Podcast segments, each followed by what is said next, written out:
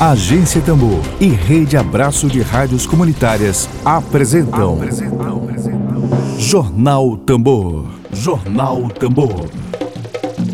Comunicação livre, popular e comunitária. Está no ar Jornal Tambor. Jornal Tambor. Dedo de prosa.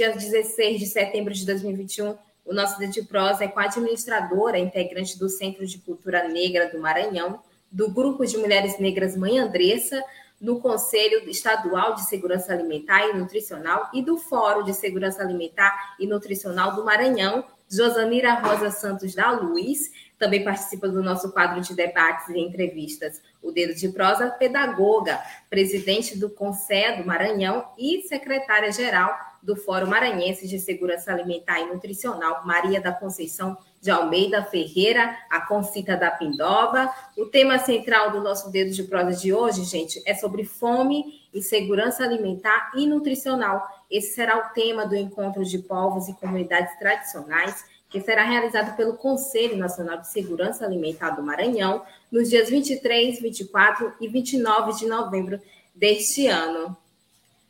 Certo, meninas? A Concita deu uma queda, caiu? Oi, Concita. Voltou. Vocês estão me ouvindo consigo, bem? Não consigo organizar minha câmera, não sei como é que faz. Você está pelo celular ou pelo notebook? Pelo celular, estou na estrada. Ah, sim. Não tem como virar a câmera para o seu, pro seu rosto? Estou tentando, estou tentando, mas não sei como é que faz, não. Já tentei várias vezes. É, né? Mas a gente está te ouvindo bem, Concita.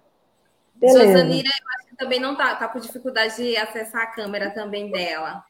Meninas, é, a Concita caiu, deu uma queda, infelizmente. Eu vou conversar agora com a Josanira da Luz. Josanira, você está me ouvindo?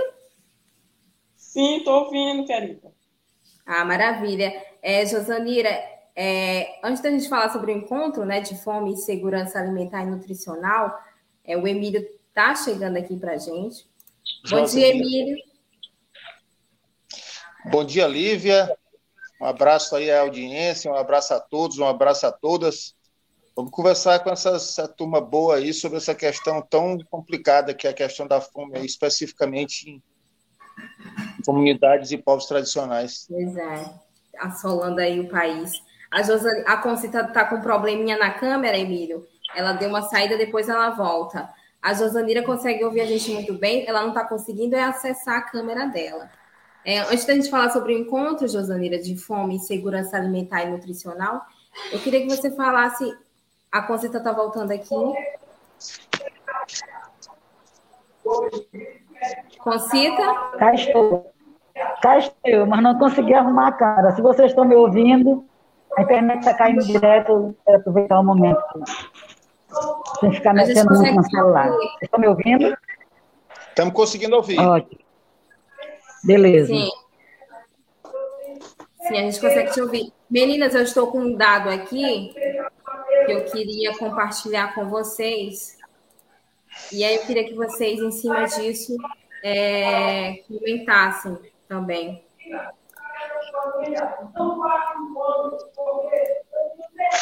É, os processos aí, já, ó, de acordo com um dado recente, é, de acordo com o estudo realizado pela Rede Brasileira de Pesquisa em Soberania e Segurança Alimentar e Nutricional, entre outubro e dezembro do ano passado, mais de 116 milhões de pessoas, o que equivale a 55,2% da população brasileira, conviveram com algum grau de segurança alimentar na pandemia. A gente sabe que a fome já existia há de muito tempo e só se agravou ainda mais na crise sanitária. Eu queria que vocês comentassem sobre esse dado, antes da gente falar sobre o, o encontro. Vocês conseguem me ouvir? Eu consigo. Não sei se vocês estão me ouvindo. A gente está te ouvindo. Bem. Tá, então assim, bom dia, né, todos e todas. Eu quero justificar a queda frequente é, aqui da rede. Eu estou em viagem, né? Nesse momento aqui eu estou no STTR do município de Santa Rita, aqui está acontecendo uma reunião gigantesca, e o CONSEA, ele foi acionado, que é um conflito com a empresa de energia, né, dos Linhões, que estão acabando com os campos naturais, e daqui devo seguir para Itapecuru. Então eu parei para a reunião e para falar um pouco com vocês. Em relação aos dados de 116 milhões mil pessoas, ou milhões de pessoas que, que adquiriram algum grau de insegurança alimentar, é, a gente até acredita, sim, sem ter nada oficial, que é muito mais, né? A fome já existia, a gente sabe que é um problema histórico, é cultural, no tempo. Vem, José de Castro, lá na década de 40, já dizia isso, Betinho, na década de 90, veio endossar, trazendo novos é, programas, sugerindo programas emergenciais estruturantes de combate à fome. Mas a gente sabe que a pandemia ela veio é, é praticamente, é, como diz no português bem popular, bateu o martelo sobre a fome, né? É, a insegurança alimentar, ela não é só a falta de comida, mas principalmente a falta de comida. A insegurança alimentar não é só a desnutrição. Nós sabemos que, pelo mau uso da alimentação, pela alimentação desorganizada, é, nós podemos adquirir também doenças, né? As doenças também é insegurança alimentar, obesidade é insegurança alimentar, desnutrição é insegurança alimentar. Então, tem vários fatores que promovem a insegurança alimentar. E hoje, o que mais promove a insegurança alimentar é a falta de comida. Não tem comida, não tem dinheiro para comprar comida, né? a inflação está bem aí, a nossa cesta básica ela subiu de forma considerável. Eu estou na rua hoje, essa semana e na outra, porque a fome está muito crescente. Então, foi adquirido sim no Brasil inteiro, sobretudo no Norte e Nordeste, tá? O índice é muito elevado, nós não temos dados oficiais que provem, mas nós temos sugestões de várias instâncias, de vários órgãos, e a gente percorrendo o nosso estado, sobretudo, conversando com os outros estados, a gente sabe que os dados eles estão corretos, talvez até defasados. Né? E a gente assim lamenta porque os mais atingidos, eu dizia na minha última entrevista, é aqueles que as pessoas fazem questão de não ver, né? Assim, Emílio? As pessoas fazem questão de não ver os mais atingidos pela fome, que é a grande massa, que é a grande população, é quem está nas zonas rurais, é quem está na periferia, quem está em situação de rua, são quilombolas, são indígenas. Esses são os mais atingidos. Os povos tradicionais são os mais atingidos. Pois é. Só uma. Eu queria que a, que a Josemira e a, e, a, e a Concida falassem exatamente disso, né? como é que ficou essa situação é, dos povos e comunidades tradicionais, assim, um, um exemplo mais concreto né, que a gente sabe que é um, que é um pessoal que sempre foi, são, são, são, são, setores da sociedade que são historicamente discriminados no Brasil. Como ficou hoje a situação dessas comunidades em relação à insegurança alimentar e à fome? Bom dia né, a todos e a todas, né, parabéns pelo esse programa maravilhoso. Então, quando se trata da situação da fome, né, principalmente aqui no Nordeste, né? esse índice ele vai vai superar o nível de Brasil, porque o que afeta diretamente agora nesse contexto da pandemia são a alta inflação, né, que são altos preços de combustível, de gás, de alimentação, e outro impacto é o baixo salário mínimo, baixo, especificamente aqueles que não têm nenhuma renda. Então, quando se trata desses indicadores, o Nordeste ele vai é um processo bem elevado, né? E, e outro fato fundamental que vem a violação dos direitos humanos, quando se trata a questão da invasão dos territórios, a falta de respeito a essas comunidades, a falta da reforma agrária. Josanira? Acho que a internet da colega falhou um pouco. Então, tem uma série de fatores estruturante que ele agrava essa situação. E índice agora são as violações desses territórios de negócio, que é o capital. Meu... Oi. É, é, eu acho que a internet, a internet da colega. Está conseguindo ouvir? Josanira, estou conseguindo te ouvir.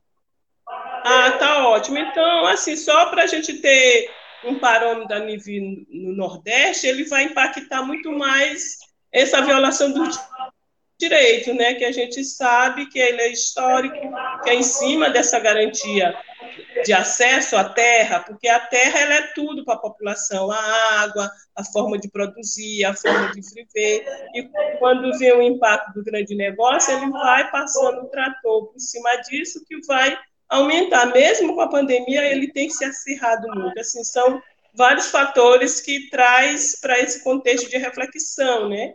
E essa, esse momento desse encontro, ele nos traz para essa reflexão justamente para ouvir essas pessoas que estão nesses territórios, a forma como eles estão se dando, como eles estão enfrentando.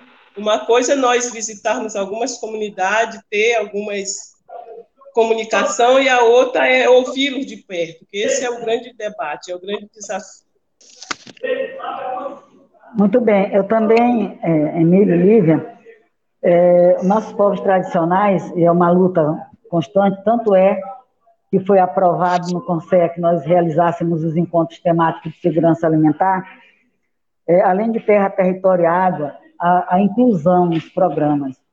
Nosso povo não está tendo acesso, como deveria, aos programas tanto sociais, tanto emergenciais, como de geração de renda. Né? A gente discute muito, o Estado do Maranhão tem vários programas emergenciais, o próprio governo federal, mesmo com os cortes de recursos, nos programas de produção e comercialização, mas ainda tem algum, mas os nossos povos tradicionais, eles não têm tanto acesso assim. Por que não dizer não tem acesso de jeito nenhum? Esse é, gente, esse é o debate.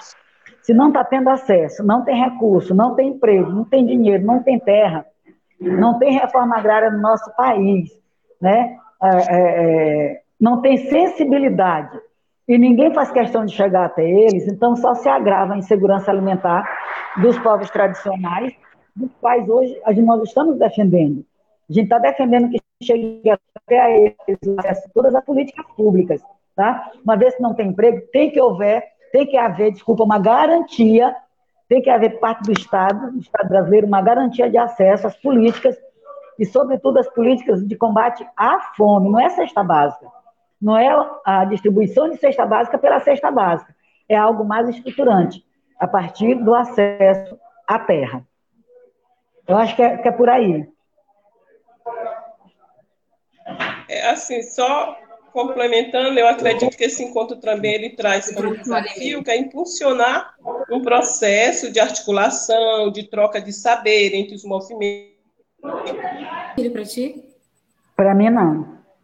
Para mim, travou um pouquinho. As organizações é, é, e as pessoas que atuam na ação. Voltou. E que é em torno do setor que é ligado entre esse contexto na forma do bem viver, né? Até trazendo as lutas sociais, a gente quer citar aqui em memória da dona Digé, que foi uma lutadora constante pelo bem viver, pela soberania, pela sobrevivência, pelo fortalecimento da alimentação saudável nas, nas comunidades quilombolas, nas quebradeiras de coco, na preservação do meio ambiente. Então, passa a segurança alimentar por todo esse contexto do cuidado, não só das pessoas, mas também do território, que é vida, que é luta, através do, da solidariedade, do respeito à diversidade, do respeito à natureza, porque a nossa mãe, a natureza, que é a preservação. Então, cuidar das pessoas. Então, ter essa articulação, mobilização e sensibilização dos gestores e da sociedade como um toda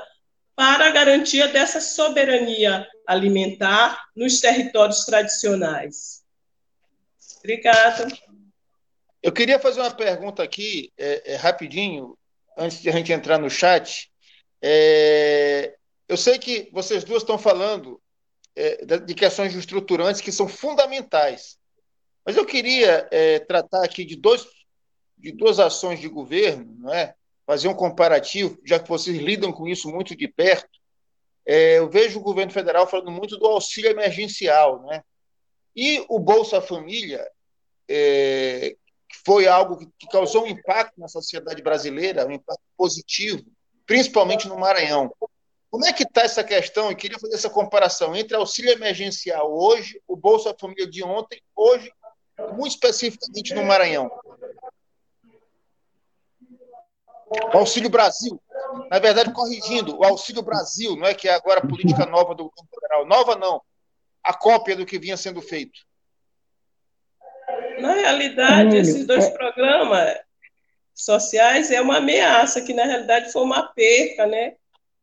Desse governo, de todos os programas sociais, a violação de direito retirada dessas políticas, desses programas, que é uma luta histórica do movimento social na garantia desses direitos, e a primeira coisa que foi o desmonte total. Então, isso é uma ameaça que tem aumentado a política de segurança alimentar tem sido extinta como um todo. Então, tem sido, é, na realidade, ele não atende o anseio e a necessidade, mas a Concita pode complementar com mais profundidade essa questão. É, nós sabemos que o Bolsa Família ele foi um marco para tirar o Brasil do mapa da fome, né? É um auxílio de uma importância muito grande, embora nós também tenhamos críticas da forma como ele foi e é administrado. Em relação ao, ao auxílio emergencial que veio durante a pandemia, que depois do na nada. Verdade, é Auxílio Brasil, Conselho. Auxílio Brasil, isso. Auxílio Brasil.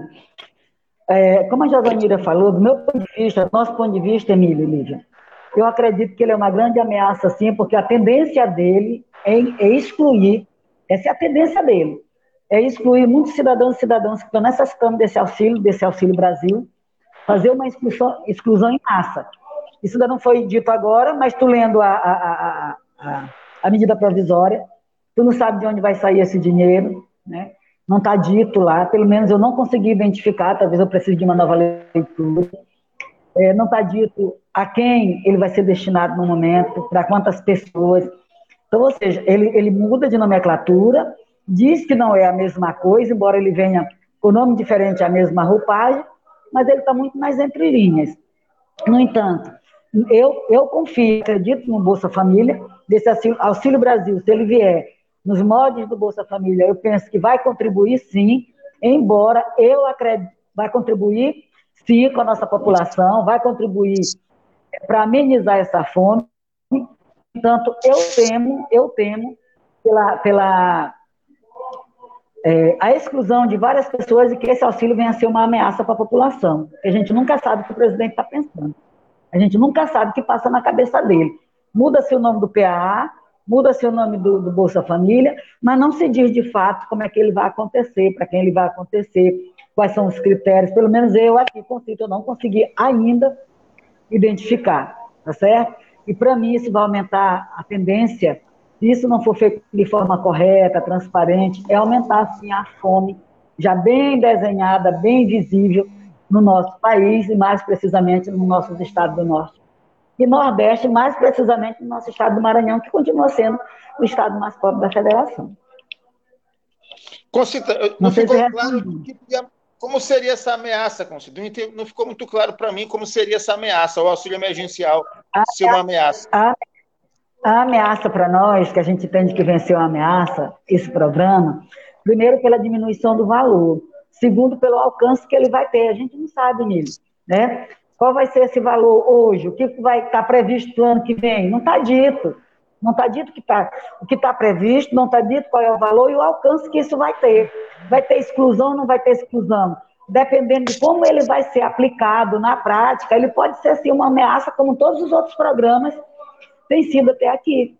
Né? Nós não temos um centavo para o PAA, por exemplo, nem um centavo para 2021, nenhum para 2021. Então, se nós tínhamos é, é, mil agricultores que acessavam o PAA, entre eles quilombolas, indígenas, agricultores familiares, e hoje nós não temos um centavo, é uma grande ameaça. Não é uma ameaça? Aumenta a fome, porque ele vai produzir, não vai poder comercializar, vai deixar de produzir porque não tem como comercializar. A mesma coisa são os auxílios, sobretudo esse Auxílio Brasil. A gente ainda precisamos de muito esclarecimento por parte do governo federal sobre esse Auxílio Brasil, essa mudança de, de nomenclatura, esses valores e a inclusão, tá? E o alcance que ele vai ter. Tudo, tudo nos preocupa, tudo nos preocupa hoje, né? Porque quando a gente falava dos cortes é, é, do PA, do Programa de Aquisição de Alimentos, nós recebemos muitas críticas que nós estávamos é, é, é, induzindo uma coisa que não ia acontecer e hoje está aí, não tem secado. Né? Quem está executando, está executando, vai concluir. Quem não está, não vai concluir. Além do que, esse auxílio emergencial, no contexto pandêmico, que era de 600 reais, ele desceu, ele caiu consideravelmente. Quando ele cai, consideravelmente, quando corta muitas pessoas, algumas pessoas dizem que cortaram, né, teve um corte, porque era, estavam ali de forma ilegal, não sei, e outras porque cortaram. E por que que diminui bruscamente assim? Né? E a gente não tem uma frente para resolver isso, para estar tá discutindo isso. Né? Assim como a gente não tem uma frente para discutir PA, a gente não tem uma frente para discutir os programas emergenciais. Não sei se sanei a tua dúvida, né? De acordo com aquele que eu entendo, compreendo. Parece uma coisa meio eleitoreira, né? Está bem desenhado, né? Está bem desenhado, só não ver quem me quer. E assim, são vários outros programas, não só do governo federal, mas são vários outros programas que têm, é, como a gente fala em português bem claro, né, as cartas marcadas, já se sabe para onde vai, enquanto isso a nossa população que realmente precisa dele, continua a mercê da sociedade, continua a mercê da vulnerabilidade, mercê da fome, e isso nos preocupa muito. Eu estive recentemente é, é, num lixão que até hoje eu, eu fico chocada, né? Distribuindo cesta básica. A Concita caiu, gente, deu uma queda na internet dela, eu acho. Enquanto isso, Emílio e Josanira, eu vou para o chat aqui, ver alguns comentários. O Rodrigo Anísio acompanha a, gente, acompanha a gente aqui ao vivo pelo Facebook, muito bom dia para você. A Janete Amorim dizendo parabéns, minhas companheiras, conselheiras, pelo debate. A Benedita Moreira, bom dia, Concita, bom dia, Josanira. Obrigada, Benedita, pela sua audiência. A Concita está voltando aqui e vamos falar agora sobre o encontro temático de povos e comunidades tradicionais, que vai acontecer aí três dias, é, 23, 24 e 29 de novembro. Terá como tema aí fome, segurança alimentar e nutricional. É, como é que vai ser feito o, debate, o encontro? Vai ser de forma presencial, é, virtual? E a programação... Vamos fazer Vamos fazer uma retificação, não é no mês de novembro. Ah, não tá? é mais. É, os, não, é, não é agora em setembro, tá? Setembro, é só fazer uma retificação. Nós decidimos pelo Conselho, é, como, como processo da Conferência Popular de Segurança Alimentar, que será sediada pelo Estado do Maranhão, quando for permitido, né? Caso não haja essa permissão em decorrência do Covid, ela será online. Então, nós estamos num processo, a coordenação nacional da qual eu faço parte, já realizamos cinco encontros das regiões, ah, o encontro da região Nordeste é um encontro que até hoje está muito comentado, que foi muito bom, né, de muita, muita participação e tudo. E o Estado do Maranhão, nós, nós, a diretoria, levou a proposta de fazer alguns encontros temáticos. Então, os conselheiros, eles pedem uma proposta da diretoria, a gente manda com cinco encontros temáticos de segurança alimentar por segmento que seria um para quilombolas e quebradeiras de coco, um para pescadores e marisqueiros, que é a temática que é onde eu estou nesse momento em Santa Rita, um para indígenas, né? No mês de, vai ser agora em, novembro, em setembro, 23, é o encontro para quilombolas e quebradeiras de coco, para discutir a segurança, a insegurança alimentar entre esses povos. No dia 24, para é, pescadores e marisqueiras. No dia 29, para povos indígenas. No dia 21 de outubro, vai ser programas de segurança alimentar estaduais e federais. E no dia 11 de novembro, é o encontro de assistência técnica e extensão rural. Cada um desses encontros, nós estabelecemos coordenações específicas do Conselho. E a, a, a, o objetivo do encontro não só é a troca de saberes, mas é ouvir. O que eu estou fazendo aqui agora em Santa Rita e falando com vocês é ouvir ouvir a população. Ninguém melhor do que a população, sobretudo povos tradicionais, que têm seus direitos violados todos os dias. Vocês estão acompanhando aí na Rádio Tambor, né? Essa semana toda ali no tanque da rodagem que está acontecendo. Temos equipe para lá. Foi pautado também no Conselho. Então, assim, todos os dias a gente vê, sabe, de uma informação de violação de direito. Então, nós queremos ouvir deles quais são as violações de direito, quais são as, a, a, a, as formas de insegurança alimentar, de violações que eles têm, de segurança alimentar também, porque deve ter alguma coisa boa, né? De segurança alimentar, e daí retirar propostas para ser enviada para a coordenação nacional para fazer parte do documento da Conferência Popular. Propostas que depois vão ser transformadas num documento para mandar para as autoridades competentes, que são as autoridades que devem efetivar as políticas públicas, estaduais, municipais e federal. Então, essa é a nossa proposta, esse, é, esse é, o, é o nosso debate, né? Então, nós tiramos, é, nessas datas, nós temos é, é, é palestrantes muito importantes de, de autoconhecimento dessas políticas para esses povos, né? É, nós vamos ter o nono encontro também, mas isso aqui é um outro debate que também vai trazer, vai trazer toda essa, essa questão, toda essa problemática. E esses encontros, nós estamos, a Josanira, por exemplo, ela está coordenando um encontro de quilombolas, quebradeiras de coco, a Márcia Cutrim, de pescadores e marisqueira, a Adriana Aleixo e a Cíntia Guajajara estão coordenando o um encontro de quebradeiras de, de, de, de povos indígenas, né? Todos eles têm o mesmo tema, que é o tema nacional a insegurança alimentar entre os povos tradicionais, e aí traz por segmento. A gente vai ser, vai ser de forma híbrida, nós vamos, é, quem vai acolher o encontro vai ser o SINDCEP, né, a coordenação e os palestrantes, fazer a transmissão, e presencial nós vamos ter uma sala na CUT, onde a gente vai acolher pelo menos 25 pessoas que se sentirem à vontade para ficar ali é, obedecendo né, um distanciamento. Então, nós é, é, vamos, vamos transmitir o link um dia antes dos eventos, que a gente tem medo também de que haja alguns intrusos, né? A gente tem participado de algumas reuniões que a gente manda o link e depois os hackers, né? Alguns intrusos entram e a gente acaba não fazendo as reuniões. E a gente pretende colocar em cada encontro desse, na nossa sala virtual, pelo menos 80 pessoas dos segmentos além de nós, para a gente fazer um, um, um, amplo debate sobre a política pública, as políticas públicas para esse público, né? E todas as faltas de política também para esse público. Então, no geral, é isso. Eu não sei se a Josanira quer complementar, que a nossa internet hoje não está colaborando com a gente, né? Mas eu não sei se a Josanira ela quer complementar como coordenadora, ela pode trazer. A gente deixou, a gente delegou aos nossos conselheiros que coordenassem os encontros, e lógico que a gente está ajudando, colaborando, a gente delegou isso a cada conselheiro que se dispôs a coordenar cada encontro temático. Ok. Assim, complementando a fala de Concita, tem um do item principal que traz, que move esse encontro, que é estabelecer uma estratégia de luta pela democracia e pela soberania alimentar saudável. Essa é uma estratégia que a gente pretende estar, tá, durante esse processo de escuta, tá identificando para que, de fato, a gente possa estar tá remetendo qual é a competência do Conselho, o que se remete para a Conferência Nacional, né? identificar o acesso das comunidades nos programas institucional, qual é a dificuldade que eles têm para acessar o PENAI, PENAI, PRONAF e outros, se acessa, porque não acessa, se tem comunidade recebendo. Então, realmente é um grande desafio.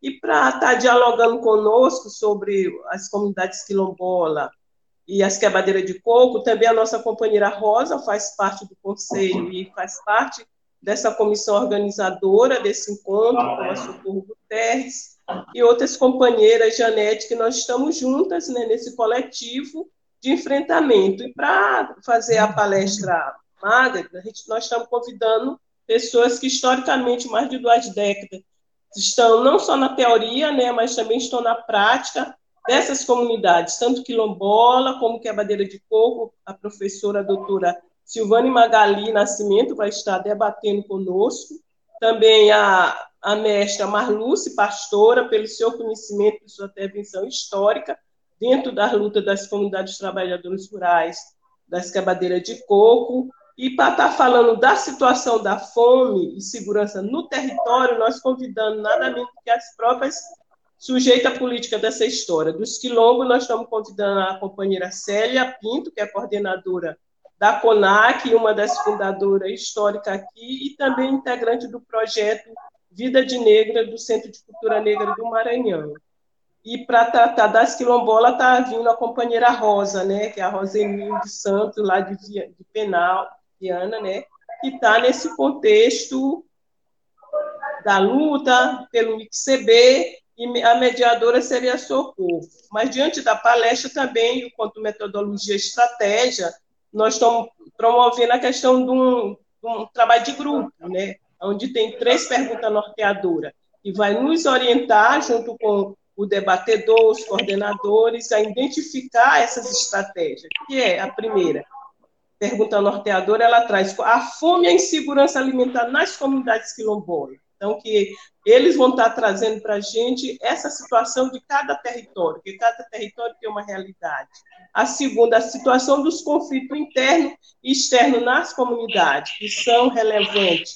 A gente está ouvindo que é desafiador. O terceiro, a situação de acessar os programas institucionais, que são esses nós estamos falando, PA, PENAI, os outros programas estadual, como é que está sendo, a comunidade está conseguindo acessar, não está, por quê?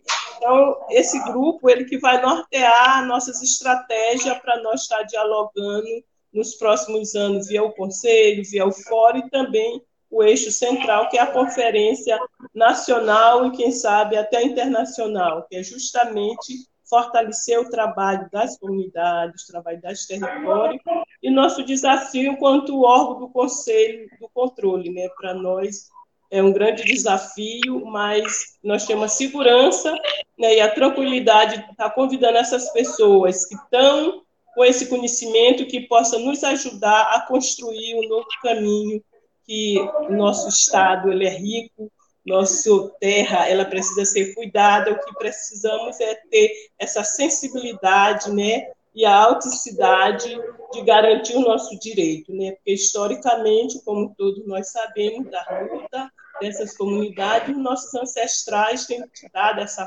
força, principalmente essa troca entre índio e quilombola, de garantir esse território, essa, essa sabedoria milenar. Né? Então, o encontro, a alimentação, ela passa por vários contextos. Esse é um encontro desafiador, né, que a gente convida, inclusive, a sociedade, os gestores para estar ouvindo, porque a gente tem outras ameaças de implementar política que são racismo, racismo institucionais, que tem muitas vezes tem o programa, tem a política, mas não é de fato efetivada. Então são vários nós que nós temos no percorrer de implementar política pública no Brasil, principalmente no Nordeste. Emílio? Queres fazer ainda algum comentário aí do chat? Esse... Tem aqui, chegou um do Antônio Carlos, que ele diz: debate importantíssimo nessa atual situação conjuntural em que se encontra o nosso Brasil. A Ana Maria também, muito bom dia, Ana, pela sua audiência, obrigada pela sua audiência. Ana Maria Lima Azevedo. E é isso, gente. Emílio, mais alguma colocação? Só, só atualizando aqui, Emílio, rapidinho. 23, 24 e 29 de setembro, não é isso? O encontro. Já, já botei aqui no, no na transmissão. Era só isso mesmo. Pode ir, Emílio. Eu quero mandar uma, um abraço a toda a audiência. Nós temos que dar um beijo muito especial para Ana Maria, que é minha mãe, né? Ah, pois é. Nossa, Tá aqui acompanhando a gente. Um beijo, Ana. E, oh, e nem sempre ela. Na Ana. E, e, nem sempre ela pode assistir. É. é bem, é, então aqui dizer aqui para Josenira e para e para Concita, né? Concita que é minha amiga, que a gente possa manter esse tema aí que é tão importante para o Brasil, tão importante para o Maranhão, e dizer também que a gente está se virando agora, a partir de, outubro, para ver se, como é que a gente melhora essa questão de internet. A gente teve que sair da nossa sala por conta da pandemia, mas vamos estar tá voltando agora em outubro, outubro, novembro, e ver se a gente resolve essa questão da internet, que, que é, é, um, é um desafio a mais poder fazer esse tipo de programa Muitas vezes os entrevistados estão em comunidades e tal, mas a gente faz e a gente leva a informação para frente. É isso aí. Deixar vocês aí, a, deixar vocês aí à vontade aí para as considerações finais. Se Lívia quiser ainda falar alguma coisa. Não, acho que já foi dito, já foi tudo dito. Eu queria dar espaço para a Josanira e para a Concita concluir. Menina, se quer à vontade. Então, gente, é, agradecer o convite mais uma vez, né? E dizer que a gente está sempre à disposição. Nós vamos ter outros encontros, inclusive o nono encontro estadual do Fórum, Maranhense de Segurança Alimentar, que é o encontro que define as novas entidades do Conselho. O mandato já está né, concluindo.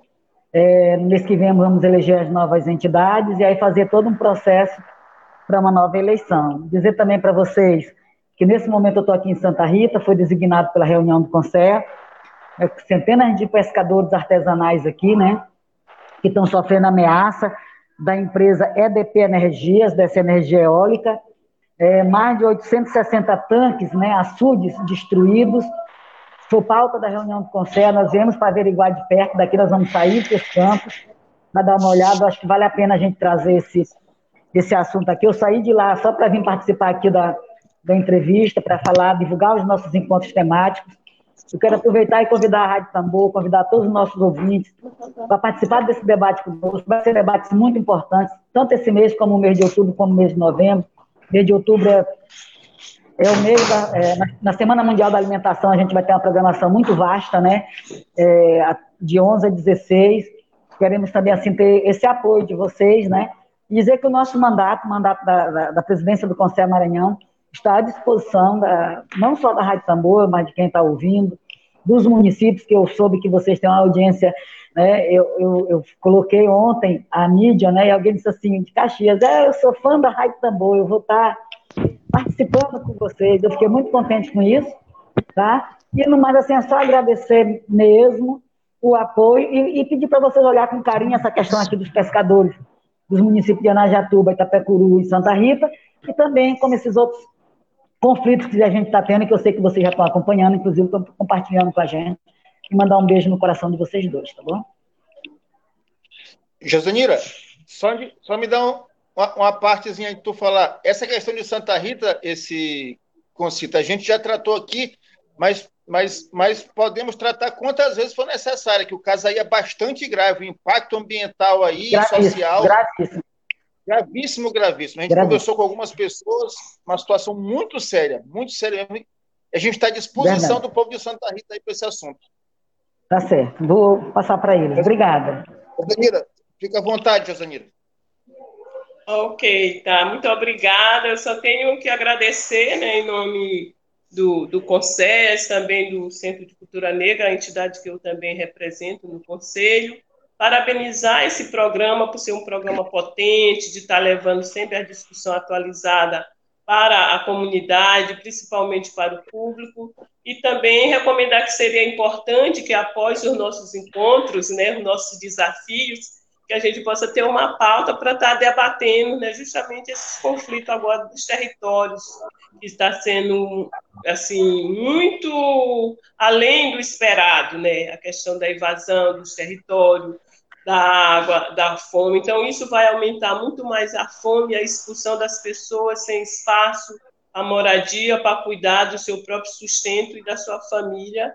Exemplo aí como de Santa Rita e tantos outros que tem na pauta, como Tanque de Valença, como Colinas, Peixe, e muito desses, infelizmente, são pessoas parlamentares, políticos que estão envolvidos na frente, que a gente pede o clamor de Deus, da natureza, que as pessoas tenham a sensibilidade de ter esse olhar e o cuidado com a pessoa, né? Então, ser gestor é ter essa sensibilidade de cuidar da pessoa, de cuidar da natureza e trabalhar um projeto de desenvolvimento sustentável para nosso estado, trabalhar um projeto de sustentabilidade para as comunidades, para os povos, para que eles possam viver com sabedoria, com tranquilidade, com seu saber que é a riqueza, né? Essa riqueza ela vem do campo, onde está a maioria da concentração da nossa população.